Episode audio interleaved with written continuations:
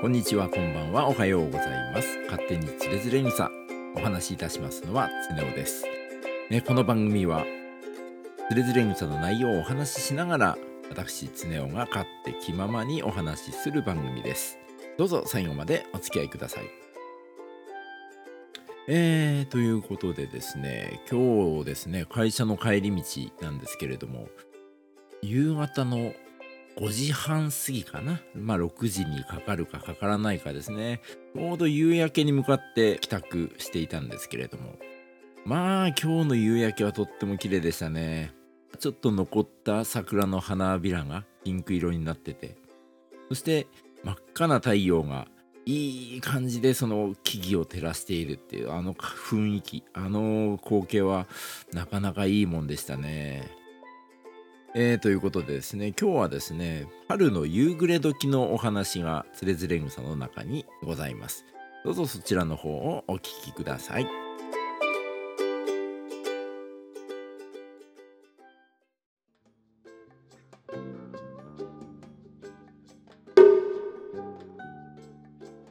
ということで、えー本日つれづれ草の第43弾から、えータイトル覗いてみたというふうにちょっとつけたんですけれども何を覗いたのかっていうお話は今からちょっとお話ししていこうかなと、えー思います、えー冒頭はですねいい感じなんですよ。今日のオープニングでもお話ししたような感じである春の夕暮れ時の優雅でのどかな空の下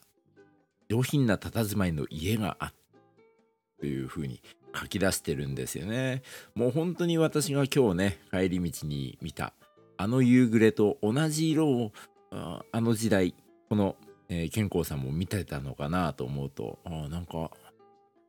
その時代が変わっても変わらない景色そしてなんかいいなって思うものなんてそれは一緒なんだなーなんていうふうに思いました。えーそして続きますと奥行きのある庭にこの、えー上品な佇まいの家の奥行きのある庭に植えられていた木々もとっても落ち着いた感じでしおれて落ちた花でさえも素敵だった。ああなんかいいですね。情緒ある感じですかね。うん確かにまあそういうのあるとふっと眺めてみたくなるような気持ちもわかりますね、えーそして健康さんこの後ですよ。やっちゃうんですよ。えーこの後ではですね気になって敷地に入ってみるともう、えー住居不法侵入をしております、えー 敷地に入ってみると家の正面の音は全部閉じられていて、え物悲しい感じがした。であ開いてないなっていうので回り込んで、え家の横にある窓がちょっとだけ開いていたんですよね。そして覗く。健康さんがすごいですよね。不法侵入も覗きです。覗きする。なんだろう、この人の、なんて、自由な、何、思ったが吉日じゃないけど、本当にいいのかな？まあ、当時はありだったのかなうーん。まあ、今、今やっちゃダメですからね、こういうことはね。えー、っと、そういう覗きをしたところ、その破れたミスの隙間から、机の上に本を開いている二十歳ぐらいのイケメンの男性がまったりとした雰囲気で佇んでいた、えーそして最後にあの男性は一体どんな人なんだろう今度聞いてみようとなるんですけれども。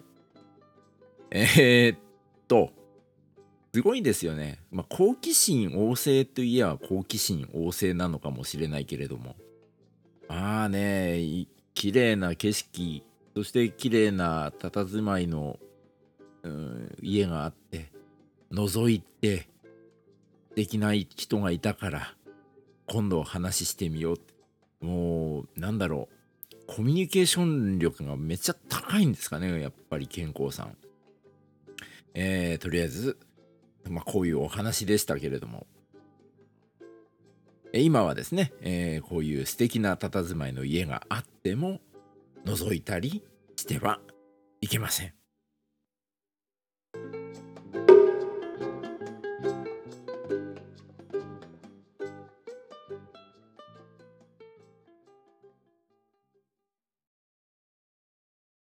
月が見てるよ。